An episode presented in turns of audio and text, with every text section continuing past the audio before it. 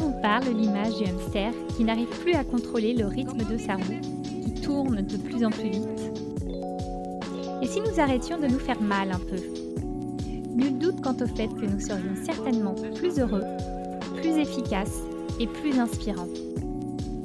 Je suis Claire Lebleu, exploratrice des justes temps et créatrice de ce podcast, dans lequel je discute avec des personnes engagées et épanouies, qui nous parlent de leur rapport au temps, de leurs expériences et motivations à vivre des rythmes vertueux et plus respectueux, pour elles, mais aussi pour nous tous.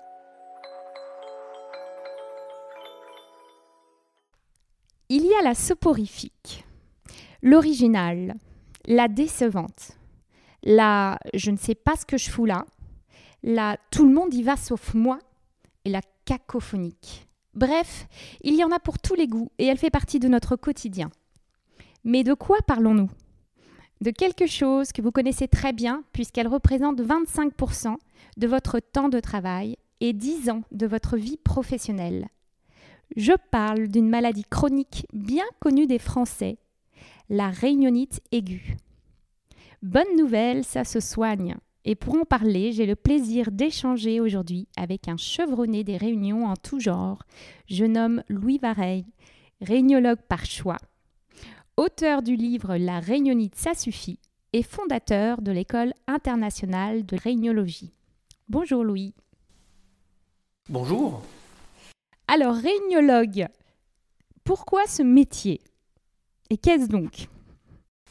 Alors d'abord, il y a dans la liste euh, la cacophonique, la terrible, mais il y a aussi l'extatique. Il y a aussi l'incroyable. Donc il y a plein de réunions qui peuvent être vraiment des moments mais uniques, les mémorables. Euh, moi j'ai encore en tête des réunions, et beaucoup, qui ont été des moments extraordinaires. Alors, réuniologue, euh, bah, en réalité, j'ai développé une passion pour les réunions, les bonnes. Et comme j'étais passionné, eh ben, j'ai développé une forme de compétence ou euh, de talent. Et donc, quand je regarde ma vie professionnelle, euh, enfin du moins la première partie, j'ai animé en gros 12, 12 à 13 000 réunions et dans des contextes extrêmement différents. Et quand j'ai décidé qu'il était temps pour moi de trouver un, nouveau, une nouvelle, un nouveau projet, eh ben, j'ai décidé de créer une activité de conseil autour des réunions.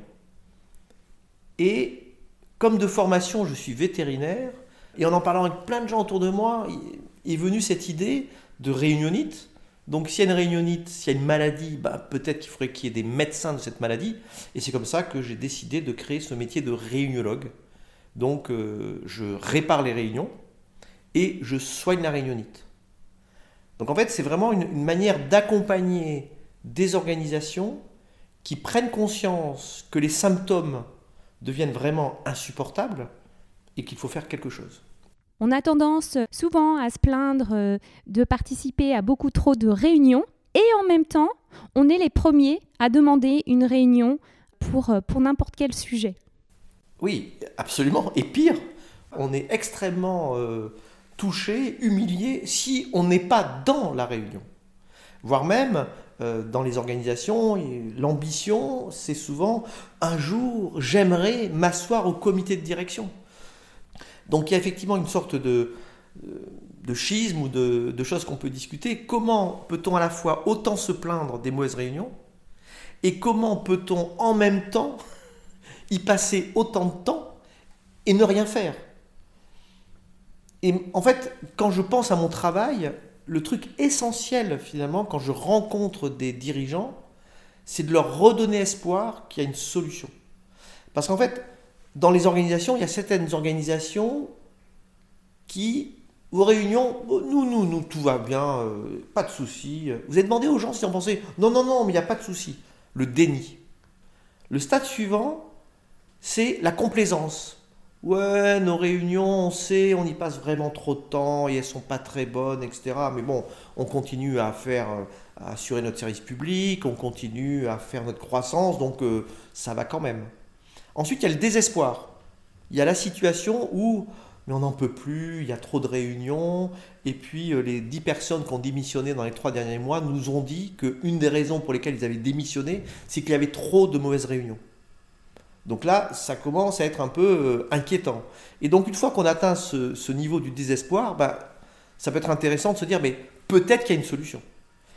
Et moi, mon métier, c'est de redonner espoir aux organisations qui se sentent confrontées à cette réunionite, à cette pathologie de l'organisation, qu'il y a une solution.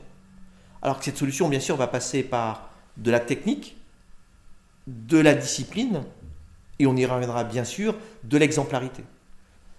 Mais donc, effectivement, il y a, notamment en France, euh, on passe énormément de temps en réunion. Il se trouve qu'actuellement, j'accompagne une entreprise euh, française, mais internationale. Donc, je forme en parallèle des Français, des Danois, des Norvégiens, des Américains et des Chinois. Bon. Et alors, en parallèle, c'est bien en parallèle, c'est-à-dire que je ne les mets pas tous dans la même salle ou même en distanciel, parce qu'en fait, les écarts culturels sont tels que ça serait explosif. Et donc, là, actuellement, j'accompagne des Danois. Une réunion pour un Danois qui démarre à la seconde près à 9h et qui se termine en 12 minutes, ça lui va très très bien. Incroyable. Ça lui va très très bien. Et ce qui est amusant, c'est que moi, j'essaie de m'adapter à ça. Et je sens que la DRH avec qui je parle est, est très reconnaissante que j'accepte de m'ajuster à sa culture, à ses traditions, à, à, son mode de fonctionnement. Et effectivement, je suis à l'heure à la seconde près. Et si la réunion doit durer 7 minutes parce qu'il faut juste se caler sur un truc, on se cale en 7 minutes. Et on ne va pas raconter notre vie, on ne va pas raconter notre week-end, parce que les Danois ne rencontrent pas leur week-end, leur vie, euh, toute leur turpitude en réunion. C'est pas l'endroit. Je me demandais justement si la réunionnite aiguë était un mal français. Euh, c'est vrai qu'en fonction des cultures, bah, on est ponctuel, on n'est pas ponctuel, euh, on est direct, straight to the point, on n'est pas. On raconte sa vie, on raconte pas sa vie, donc on fait rentrer sa vie personnelle dans la réunion ou pas. Mais il n'y a pas qu'en France qu'il y a un, petit peu un dérapage sur la qualité des réunions. Et ça dépend aussi des organisations. Il suffit, euh, moi j'en ai pas l'expérience, mais j'imagine, il suffit d'aller dans un atelier euh, d'assemblage de, Peugeot euh, ou de Citroën ou du groupe PSA, je pense qu'il n'y a pas vraiment une réunionite. Par contre, il y a un truc super intéressant, c'est que les réunions sont hyper ritualisées. C'est-à-dire qu'il y a des réunions, mais qui sont très très définis dans leur objectif, leur organisation, leur timing, etc. Et donc tout ça est super cadré. Il y a d'autres univers où effectivement ben, peu de choses sont cadrées, l'heure à laquelle ça va commencer, euh, l'ordre du jour, le compte-rendu, l'objectif, donc tout ça est, un petit peu flou. Mais j'ai eu la chance, moi, d'aller travailler dans 45 pays, enfin de visiter 45 pays. Il y a d'autres pays hein, où il y a une réunionite euh, il y a des pays où, où, la culture, je pense à l'Afrique, où est beaucoup dans la relation, dans l'introduction, etc. Donc on prend son temps, ce qui peut être insupportable sans doute pour un Danois euh, ou un Allemand. Euh, de la même façon, au, Brésil, les Brésiliens sont quand même assez, assez connus aussi pour être plutôt assez indisciplinés en réunion. Donc il n'y a pas que nous. Mais c'est toujours pareil. Est-ce qu'il vaut mieux demander à un Danois de s'ajuster au comportement d'un Français ou bien d'un Français de s'ajuster au comportement d'un Danois. Je pense que si on veut travailler de façon intelligente ensemble, il vaut mieux euh, faire le, deuxième choix. Pourquoi est-ce que les entreprises font appel à toi? Ben Parce que ça devient insupportable. Parce que euh, on fait une enquête sur les irritants. Et quel est le premier irritant dans l'entreprise? C'est les réunions. Et en général, le deuxième, c'est les mails. Donc, les gens se disent, ben, pourquoi autant de nos collaborateurs se plaignent que les réunions euh, ne sont pas efficaces, mais pire, ont un impact lourd sur leur engagement et ont un impact lourd sur la qualité de vie au travail. Et donc à ce moment-là, bah, les entreprises disent bah, peut-être qu'on peut essayer de, contacter Louis Vareille. Il a un nom de société qui est un peu rigolo, École internationale de réuniologie. C'est sérieux ou c'est pas sérieux? En un contact, j'essaie de leur montrer de quelle manière je suis capable, s'ils sont d'accord, bien sûr, bah, de leur apporter des ajustements qui vont transformer euh, leur pratique. Et ce qui est très amusant, c'est que parmi les secrets de la réuniologie, le troisième, c'est faire mieux demain. toute réunion doit se terminer par une évaluation. Et ce que je fais systématiquement lorsque j'ai un premier contact avec un prospect, on échange, et à la fin, je leur dis, mais qu'est-ce que vous pensez de la réunion? Et systématiquement, ils me disent, waouh, qu'est-ce que c'était efficace On est clair. Donc en fait, je leur montre par une mise en abîme que en fait, les gestes que je vais essayer de leur transférer sont applicables et fonctionnent. On commence par quoi, justement, quand on veut euh, soigner les, réunions? C'est de commencer par une enquête. Les réunions commencent à l'heure, les décisions prises en réunion sont claires, les réunions prises en réunion sont mises en application. Il y en a une que j'adore, c'est euh, je sors euh, avec plus d'énergie, enfin, un niveau d'énergie supérieur à celui avec lequel je suis rentré. Une fois qu'on a enquêté auprès euh, récemment, Monoprix, 800 personnes sur 2000 avaient répondu, et qu'il y a certains éléments qui apparaissent.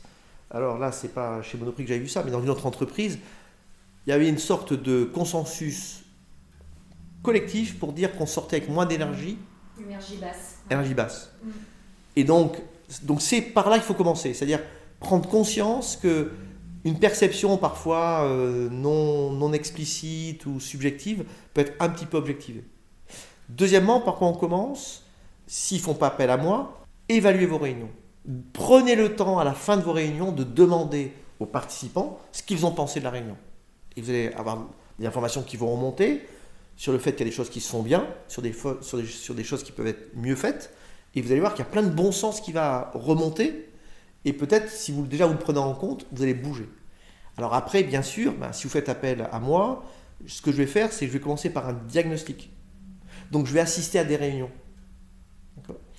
Et assister à des réunions, alors actuellement c'est extrêmement facile puisqu'il y a de plus en plus de réunions qui sont distancielles ou asymétriques, avec des gens dans une salle et d'autres à distance. Donc moi, ça me permet d'assister à plein de réunions comme ça. Et il suffit d'assister à une réunion pour capter des choses incroyables. Est-ce que ça démarre à l'heure? Est-ce que le patron de la réunion est exemplaire? Est-ce que euh, les décisions sont claires? Est-ce que tout le monde est vraiment présent? Est-ce que tout le monde prend la parole? Est-ce que on fait attention à, chaque individu? Est-ce que les ainsi de suite. Donc en fait, en, en deux heures, quatre heures d'observation d'un comité exécutif, ça me suffit pour pouvoir dire, ben ça les gars, vous faites ça super bien. Continuez. Mais là, il y a au moins deux choses que je vous recommande d'ajuster et vous allez voir ce qui va se passer. Donc, par quoi commencer? Ben, C'est commencer peut-être par ce diagnostic, donc un diagnostic par observation. Et là, déjà, moi, je vois plein de choses. Alors, je vois d'autant plus de choses que, allez, je ne suis pas Zinedine Zidane, mais quand vous demandez à Zinedine Zidane de se mettre euh, au bord d'un terrain de foot et de surveiller des benjamins qui jouent au foot, très très vite, il va savoir où est le talentueux, où est celui euh, qui va pas s'en sortir, ou celui qui va falloir faire grandir. Alors tu aurais pu poser la question autrement, par qui commencer? Et donc là, ce qui est génial, c'est... Bah, bah, forcément, bah, par qui commencer? Il faut commencer par le patron. Parce que le patron, il a un rôle euh, bah, critique dans la manière avec laquelle euh, le mouvement va, va exister. Alors là, je mon, mon bouquin dans lequel j'ai mis pas mal de, de situations, mais il y en a une que j'adore. Donner l'exemple n'est pas le principal moyen d'influencer les autres, c'est le seul. C'est Albert Schweitzer. Et donc, par qui commencer? Bah, commencer par le patron. Mais je prends un exemple. J'accompagne une organisation là et j'ai assisté à, déjà deux réunions. J'en avais euh, des frissons tellement la personne qui animait la réunion, je ne peux pas la nommer, elle est exceptionnelle. Elle a tout compris. Enfin, elle a compris. Je ne suis pas sûr qu'elle ait compris d'ailleurs. Mais elle a tout, tout ce qu'il faut pour réussir une réunion. Être à l'heure, accueillir, présenter chaque sujet en les remettant en perspective, attentif à chacun.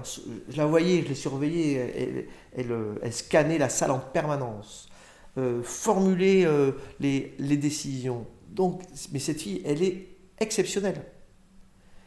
Et donc, euh, à l'opposé, ben, il y a des gens que j'observe qui sont à des années-lumière de ce qu'il faut faire pour euh, avoir de bonnes réunions. Et donc, cette personne, je vais former son équipe, euh, c'est quatre directeurs généraux adjoints vendredi, enfin dans, quelques jours, mais je pense être un feu d'artifice. Parce qu'en fait, je vais juste dire, je vous explique ce que fait votre chef, je vais vous le décoder, et forcément, vous allez pouvoir ensuite l'observer et vous l'approprier. Et une fois que vous, aurez, vous serez approprié ces gestes-là, on va en ajuster quelques-uns, ben ensuite on va descendre aux 20 directeurs qui sont en dessous. Mais bien évidemment, le fait que la patronne de cette organisation soit capable de modéliser les gestes gagnants, mais ça va être super facile. À l'opposé, il y a des organisations qui disent oh, non, non, mais Louis, nous, on est le comité exécutif, c'est pas le sujet pour nous. Nous, le problème de la réunionite, c'est en dessous de nous. Créer les bonnes conditions d'une réunion, est-ce que tu peux nous développer un petit peu plus euh, ce sujet, s'il te plaît? Pourquoi on se réunit mais, mais, pourquoi on se réunit Avant, ah on se réunit parce qu'on est réunion d'équipe et que c'est un traditionnel. Alors tout à l'heure, on disait pour entretenir le lien. C'est pas suffisant. Été comme ça. Euh, voilà, ou passer, voilà, c'est comme ça. Il faut qu'il y ait une réunion. Mais attendez, mais arrêtez, les gars. Alors peut-être, on peut être d'accord. Il faut qu'il y ait des réunions pour que euh, l'information circule, pour que les gens, pour que le lien soit entretenu. Mais ça ne suffit pas. Il va falloir avoir des objectifs concrets pour une réunion, ou un des objectifs concrets pour chaque sujet qui est mis dans la réunion. Donc, si on n'est pas capable de, de formuler de manière claire le résultat concret d'un sujet dans une réunion qui est des idées, une décision, de l'engagement, ben, pas de réunion. Pas de réunion. Donc par où il faut commencer C'est par ça. Enfin, qu'est-ce qui fait une bonne réunion? C'est d'abord avoir un objectif qui justifie la réunion. Une fois qu'on a l'objectif, ben, de qui on a besoin? Quel bon casting? Quels sont les gens qui sont prêts, enfin qui sont, qui sont prêts à être des acteurs de contribution de l'atteinte de l'objectif.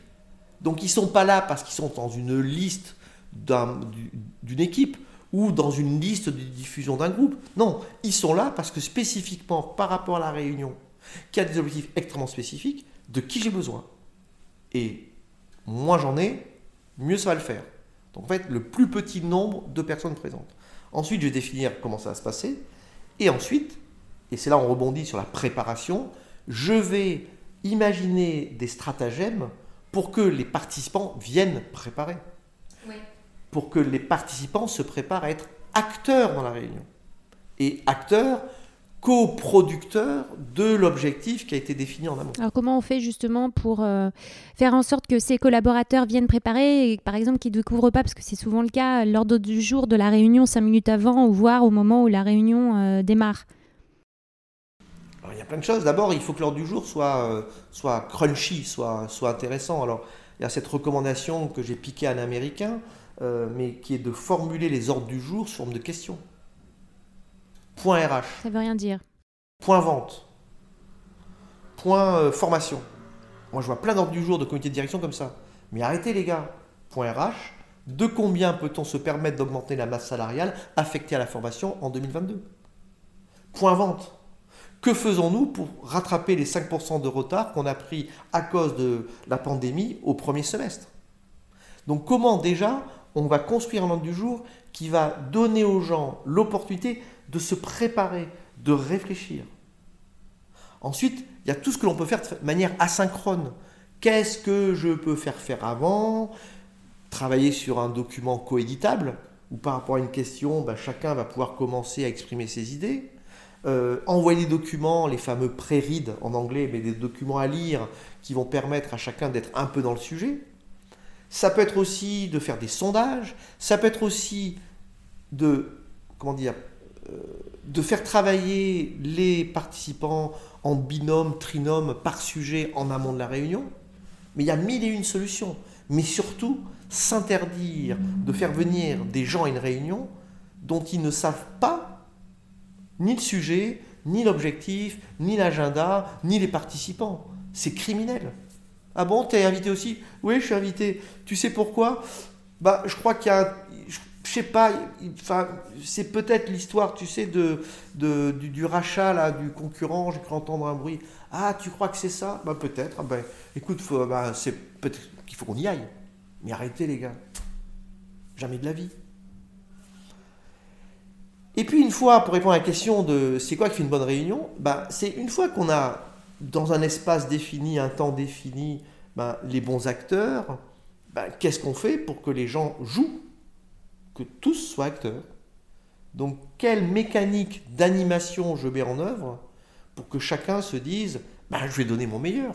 Et qu'est-ce que fait l'animateur pour que tout le monde joue, pour que tout le monde donne son meilleur? Il faut aussi qu'il aille un petit peu euh, chercher euh, les participants. Bien sûr, ben, il faut qu'il donne des coups de gueule de temps en temps. Mm. Bon, tu la passes, cette passe tu... si, tu es là, pourquoi tu es là? Qu'est-ce que tu as à dire? Voilà, et puis il faut aller chercher les gens. Il faut les solliciter de façon nominative. Je reviens à mes Danois, là, donc euh, je, les, forme à distance. Ils étaient 19 hier. Mm. Euh, et, à la fin, on fait bien sûr une, une, évaluation de la session. Et il y en a trois qui disent bah, c'est quand même assez incroyable la manière avec laquelle vous ne nous laissez pas en paix. Bah oui, je vous laisse pas en paix. Vous êtes là, il faut que vous bossiez, les gars à l'heure du, télétravail, est-ce comment ça s'anime une réunion euh, à, distance? Est-ce que c'est plus compliqué d'engager justement euh, les participants?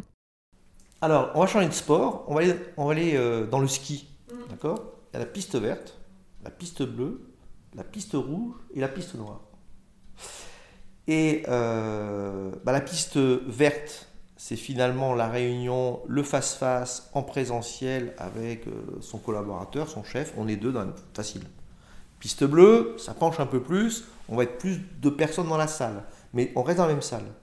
La piste rouge, c'est ce qu'on a vécu durant le confinement, et d'ailleurs que l'on peut recommander dans certaines situations, c'est que chacun est à distance, mais de façon individuelle, et y compris si parfois les gens sont dans le même bureau. C'est le cas avec mes Danois, il y en a une partie qui sont en fait en Norvège, d'autres en Allemagne et d'autres au, au Danemark, mais il y en a une bonne partie qui sont chez eux, et ceux qui sont au siège sont dans des bureaux différents de manière à ce que chacun soit, qu'il y ait une égalité de, situation.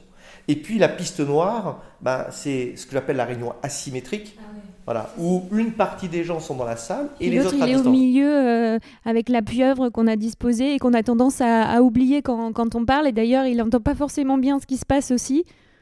Celle-là, elle est terrible. Ah bah oui, oui. Euh, merci. T'étais là? Bah oui, j'étais là depuis le début. Ah bah merde alors. Oh, tu oublié.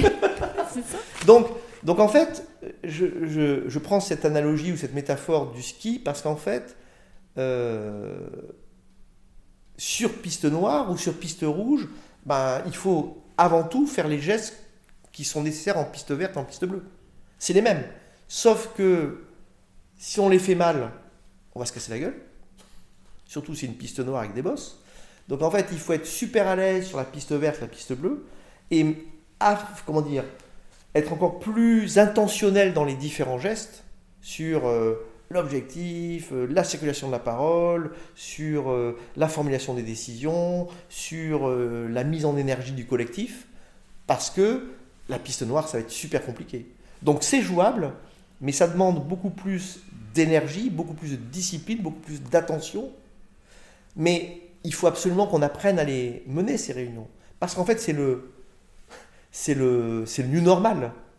Il y a de plus. Alors bien sûr, c'est déjà comme ça dans beaucoup d'organisations qui sont euh, soit euh, multisites en France ou bien internationales. Donc ça fait des années que ces organisations ont déjà pris l'habitude de travailler dans des réunions donc euh, distancielles.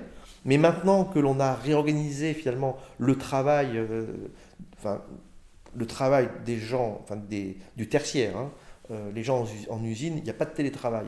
Mais les gens dans les bureaux, maintenant, on est dans des rythmes euh, d'un monde de travail hybride.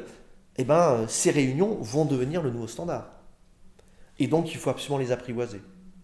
Et pour les apprivoiser, je me répète, il faut d'abord être un champion du monde sur la piste verte pour pouvoir aborder la piste rouge ou la piste noire. Et il y a certains gestes qu'il faut vraiment euh, ajuster. Et notamment, comme tu le disais, dans une réunion dite asymétrique, eh ben, il y a des gens de première classe et de deuxième classe. Première classe sont dans la salle, ils entendent tout ce qui se passe dans la salle, ils voient tout ce qui se passe dans la salle. Ceux qui sont à distance, ils sont plutôt de deuxième classe. Donc comment je fais en tant qu'animateur pour être focalisé, hyper attentif et hyper respectueux en premier des gens à distance, des deuxième classes, pour pouvoir en permanence les ramener virtuellement dans la salle avec le reste de l'équipe. Et ça demande une discipline terrible. Tout à l'heure, tu parlais de pieuvre. Moi, animé pendant des années. C'est le téléphone posé euh, au milieu, pour ceux qui connaissent pas forcément. Alors, la pieuvre, oui, c'est quoi? C'est ce fameux euh, micro euh, plus ou moins large et qui est censé capter le son. Qui est censé capter le son. Et, qui en même temps renvoie, le, enfin qui sert en même temps de haut-parleur. Ben moi j'ai animé pendant des années des communautés, il y avait 30, 40, 80 personnes dans 70 bah, pays et, ou 60. Et donc j'animais beaucoup de ces conf calls, ça s'appelait comme ça en, anglais, conf calls. Et en fait, une des techniques, c'était de regarder la pieuvre. Et il y avait quelques personnes autour de moi euh, au siège à Amsterdam, et je leur disais, vous aussi, parlez à la pieuvre. Speak to the spider. Donc parlez à la pieuvre. Et en faisant ça, il se passe deux choses. D'abord, ben, la voix va être davantage captée par les gens qui sont à distance, mais surtout, l'intention est en premier tournée vers les gens qui sont à distance. Et bien maintenant, c'est speak to the camera, c'est parler à la caméra. Ne vous adressez pas à votre voisin qui est à côté de vous. De toute façon, il vous entend, il vous voit. Et d'ailleurs, vous le voyez du coin de l'œil parce que euh, vous voyez s'il est d'accord ou pas d'accord. Mais ne vous occupez pas de lui. Occupez-vous des gens qui sont à distance et soyez complètement focalisé, obsessionnel d'être sûr qu'il capte ce qui est en train de se passer dans la salle. Donc déjà, garder la caméra euh, allumée euh, pour tous les participants. Alors ça, on peut en parler, effectivement. c'est un vrai fléau. Et je poste beaucoup sur LinkedIn. Un des posts qui a eu le plus de succès, c'était un post où je recommandais que les caméras soient allumées. Et bien sûr, ça a généré beaucoup de réactions. Attention à l'environnement, attention au droit du travail, attention. C'est vrai. Donc c'est pas, c'est compliqué de faire une loi là-dessus. Néanmoins, ce qui est important, c'est que les conditions soient symétriques. Donc moi, il m'arrive assez souvent, lorsque j'anime une session, par exemple, de formation, et il y a des gens qui me disent Ah, je suis chez moi j'ai pas le débit, et donc je vais rester en, audio, ben je dis, bon, c'est regrettable, mais on va tous se mettre en audio. Enfin, on est tous sur le même pied d'égalité, en fait. Mm. Parce que sinon, on va, alors que ça ne devrait pas se, se, produire, on est en train de créer deux classes, les gens, un déséquilibre, et il va se passer quelque chose de, de ça, ça, ne peut pas être une bonne expérience, ni pour ceux qui seront avec la caméra allumée, ni pour ceux qui ont la caméra éteinte. Mais cette histoire de caméra, on pourrait en parler pendant des heures, mais euh, si on est dans des grandes réunions, 15, 20 personnes, ben on peut accepter de passer, comment dire, en, audio. Mais dans ce cas, pour tous ceux qui euh, pensent à l'environnement, et ils ont raison, pourquoi on ne revient pas au téléphone de base euh, et les conf calls, j'irai à l'ancienne, hein, plutôt que d'utiliser du Teams et qu'on utilise juste en audio. Ça, c'est la première chose. Mais si par contre, dans une petite réunion, on est 5-6, par pitié, organisons-nous mais ce qui va faire aussi une bonne réunion, c'est ce qui va se passer dans la réunion, bien évidemment. Quand je rencontre mon groupe de musique, parfois je suis crevée juste avant d'y aller. Et quand je ressors de là, mais je suis reboostée. Incroyable. J'ai retrouvé toute mon énergie alors que vraiment avant, il y a des moments où je me dis, mais euh, je vais leur servir à rien. Est-ce qu'une réunion réussie, justement, ça peut ressembler à ça? Bien sûr, une bonne réunion, on met en énergie. Je vais évoquer un sujet que moi qui me passionne, c'est ce qu'on appelle le flow. Donc le flow, c'est une expérience autotélique.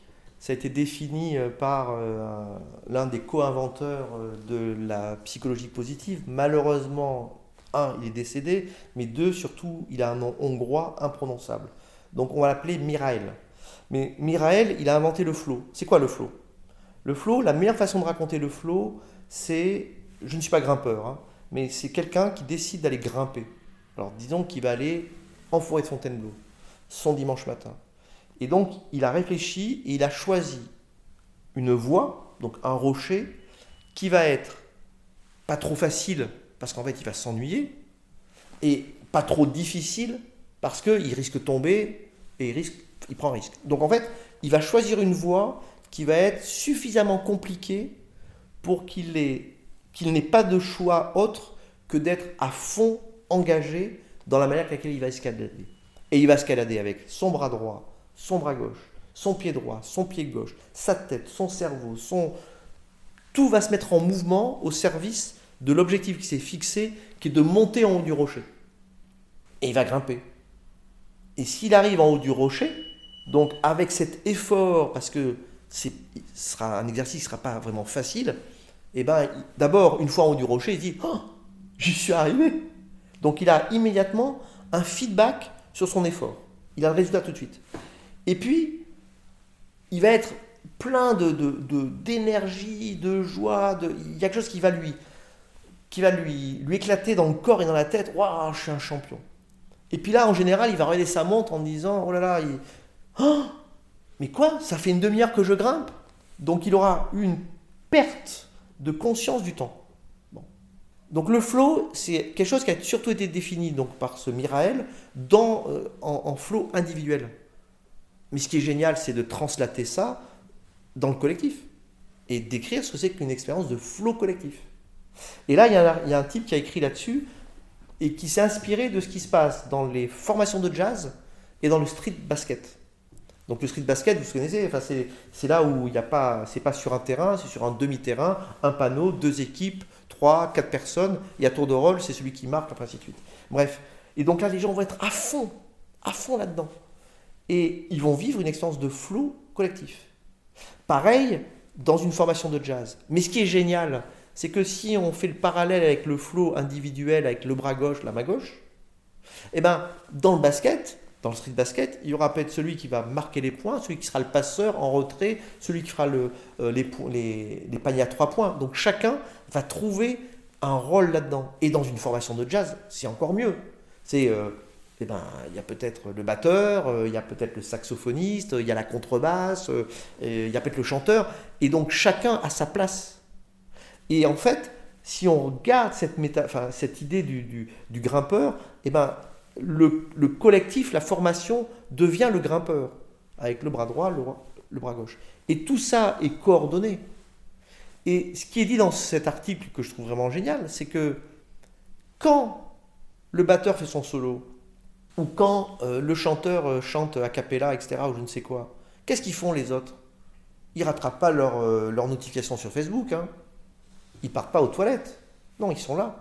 Et qu'est-ce qu'ils font? Ils ne quittent pas des yeux le batteur, ils ne quittent pas des yeux le, soliste, pour être complètement avec lui, pour, être, pour l'embarquer, le soutenir, simplement par la présence, par le regard. Et ça crée des choses incroyables. C'est la fameuse improvisation. Euh, dans une formation de jazz, il y a une ligne mélodique. Dans du street basket, il y a des règles. Mais après, chacun va inventer parce qu'il va être dans cette expérience collective de flou. Eh bien, revenons en réunion. Qu'est-ce que je fais dans une réunion pour que chaque, pour que le collectif vive, vise, vive pardon, une expérience de flow collectif où chacun va trouver sa place? Certains vont jouer le tambour, la caisse claire, d'autres vont trouver euh, le piano, euh, la contrebasse, ainsi de suite. Et donc l'animateur, et c'est là où c'est intéressant aussi euh, si on regarde la métaphore musicale, le chef d'orchestre, il joue de rien. Hein. Il est juste là pour s'assurer de l'harmonie et de la régulation entre les différents acteurs. Et qu'il n'y ait pas de dissonance. Et qu'il n'y ait pas de dissonance. Et que tout le monde ait sa place. Alors c'est vrai que dans un... comment dire dans, le concerto en sol de Maurice Ravel, euh, le triangle n'a pas le même rôle que le piano. C'est vrai. Mais n'empêche que sans le triangle, c'est pas exactement la même chose. Donc en fait, c'est comment donner un rôle à chacun de manière à ce que tout le monde ait le sentiment d'avoir contribué. Et je reviens à notre histoire tout à l'heure des caméras, des micros, du nombre de personnes. Bah, si vous voulez créer une expérience de flow collectif, bah, ne soyez pas trop nombreux. Mais quand on a vécu une expérience de flow collectif, quand on était clair sur le rocher qu'on allait monter, je fais des allers-retours entre les métaphores, mais c'est là qu'on va grimper. Vous êtes tous d'accord? On va tous grimper là. Très bien.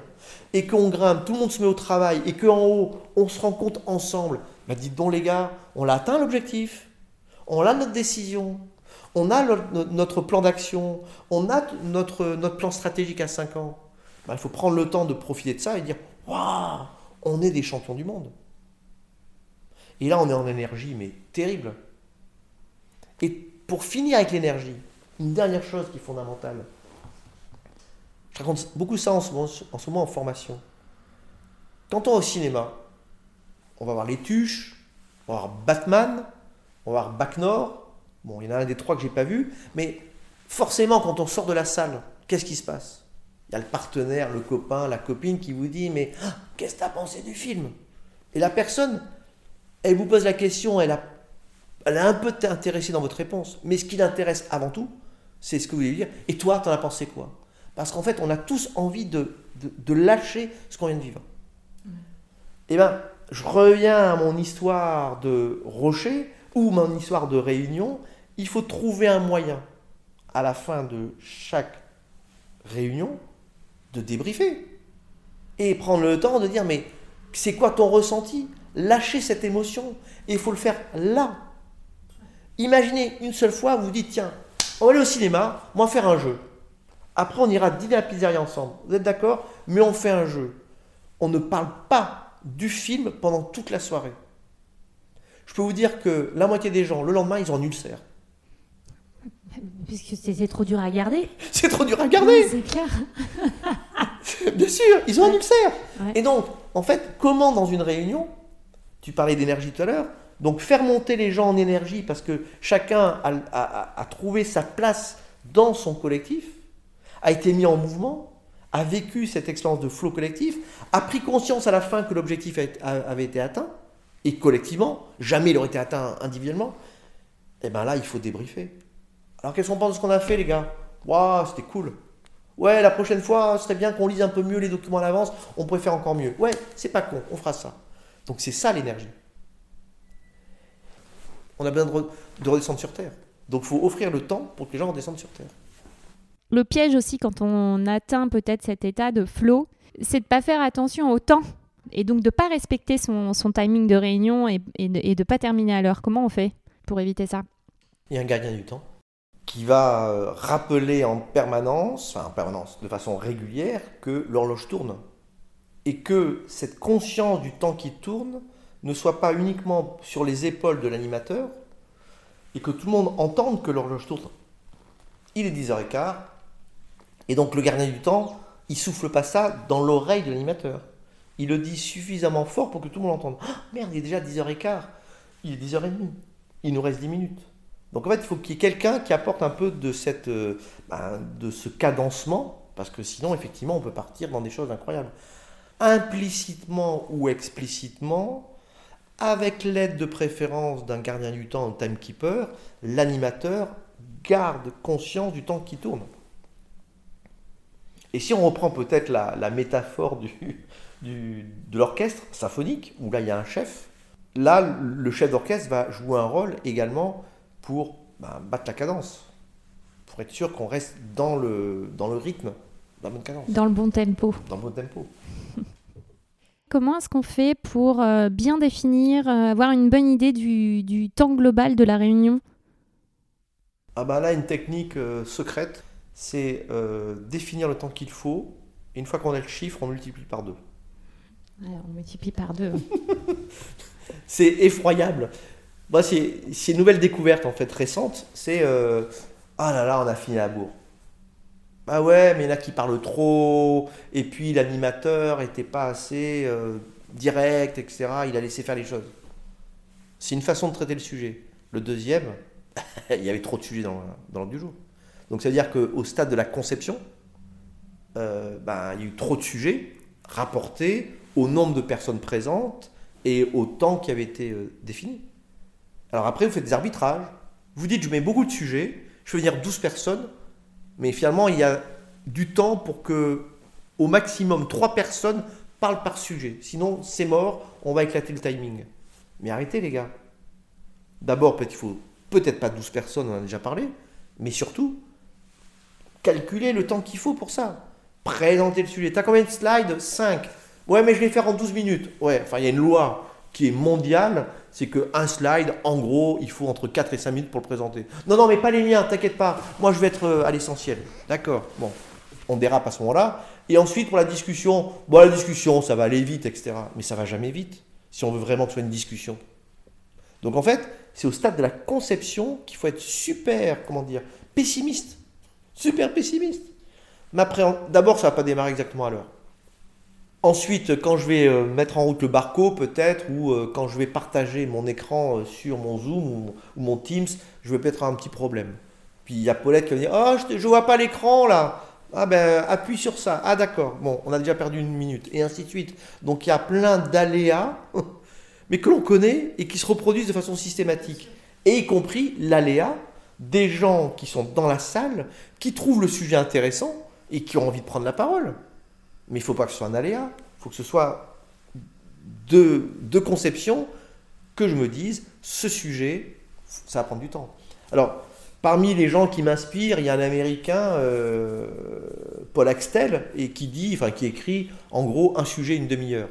Alors c'est une règle comme ça qui n'a pas de sens tel quel, mais ça veut quand même dire quelque chose. C'est que des sujets qu'on pense traiter en 5 minutes, c'est compliqué. On a parlé un petit peu de flow, on a parlé euh, de comment chacun dans le collectif va trouver sa place. Et donc il y a un truc qui me semble, extrêmement intéressant, c'est les travaux qu'a mené Google sur la performance des équipes. Donc en fait, ils ont, euh, ils ont mis beaucoup d'argent là-dessus et du temps. Donc pendant trois ans, ils sont allés expertiser 180 équipes dans le monde. Donc des équipes pour aller voir les équipes. Et ils sont revenus de là en disant, mais qu'est-ce qui fait la performance d'une équipe? Le niveau scolaire? Non. La couleur de peau? Non. Le niveau social? Non. Ben, alors qu'est-ce qui fait la performance d'une équipe? Ben, Ce qui fait la performance d'une équipe, c'est les interactions dans l'équipe c'est presque évident. Et les interactions, ils ont déterminé cinq critères qui font que l'équipe va être performante. Mais le premier des critères, c'est la sécurité psychologique. La capacité qu'a chaque individu de pouvoir prendre des risques dans le collectif. Je peux me tromper, je peux ne pas être d'accord, je peux poser des questions. Euh. Et ça repose sur deux éléments.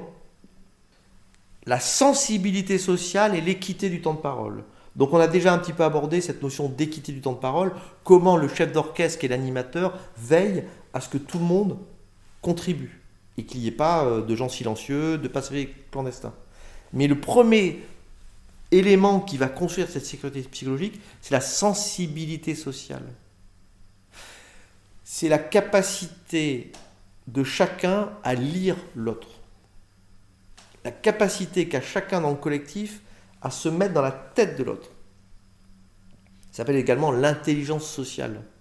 Et bien sûr, une fois qu'on est un petit peu dans la tête de l'autre, on va s'ajuster dans la relation à l'autre ou la relation dans le collectif. Et ça, ça passe par le dévoilement.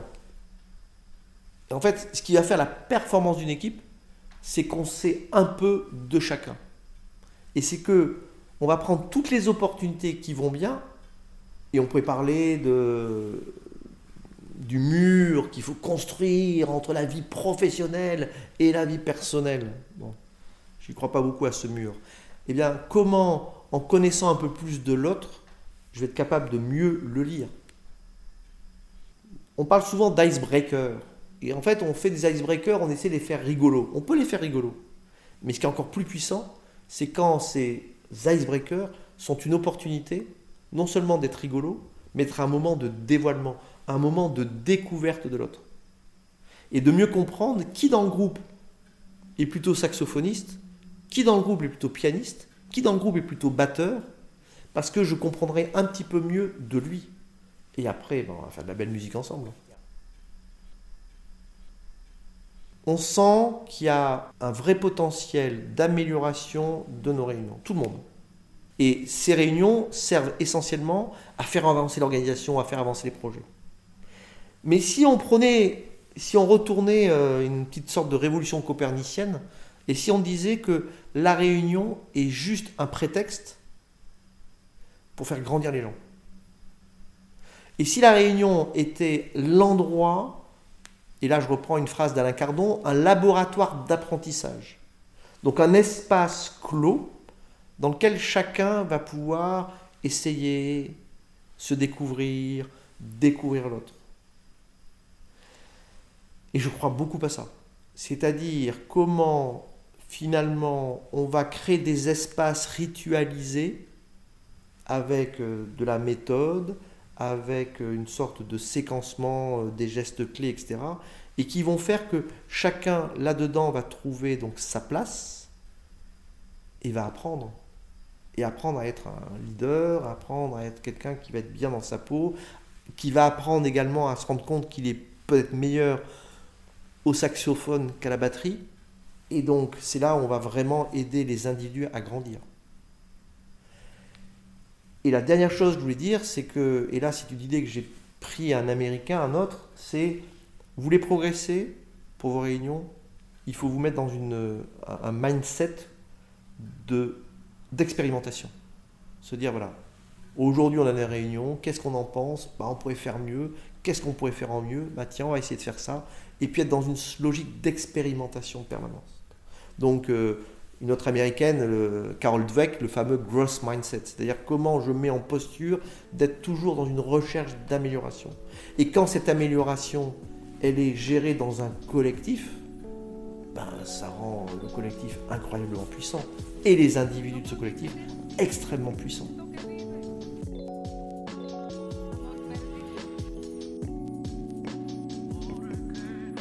Et maintenant, venez, on en discute sur mon compte Instagram, lebontempo.podcast. Qu'avez-vous pensé de cet épisode? Qu'allez-vous commencer à mettre en place? Si vous avez aimé cet épisode, la meilleure façon de me soutenir est d'en parler autour de vous et de me mettre un commentaire suivi de 5 étoiles sur Apple Podcast.